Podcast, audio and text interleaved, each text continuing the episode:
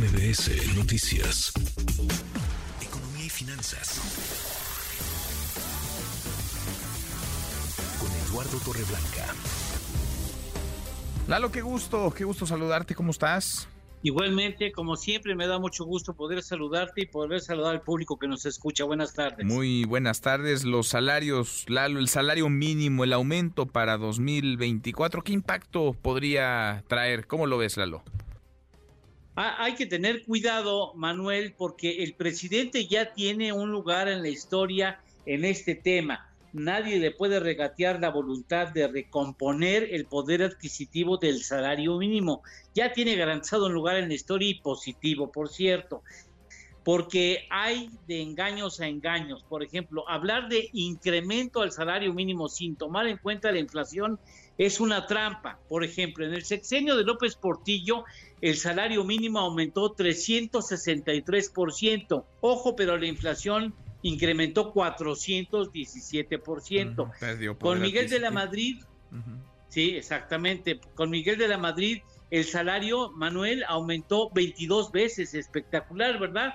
Pero eh, incluso terminó en 8 mil pesos por día el salario mínimo, pero la inflación aumentó 40 veces, es decir, prácticamente el doble. no, no importa cuánto aumenten los salarios si no aumentan más que la inflación.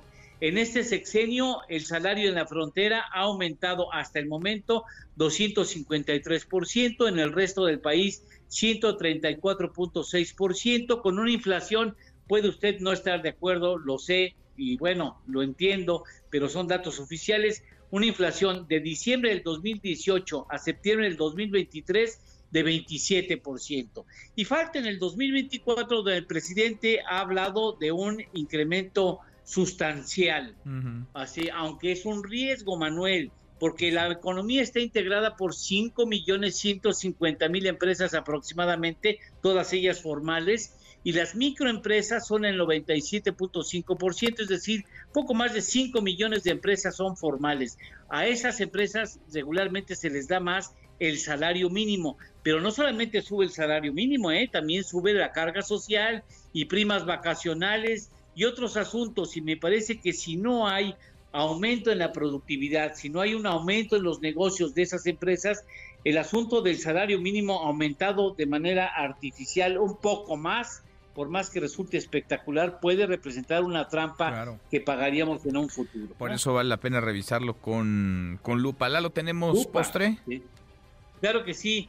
Los ingresos de las cinco principales empresas de armamento en el mundo suman 198 mil millones de dólares al 2022. Eso sería suficiente para erradicar la pobreza alimentaria en el mundo. Esa cantidad basta y sobra. Qué locura, qué cantidad de dinero. Gracias, gracias Lalo.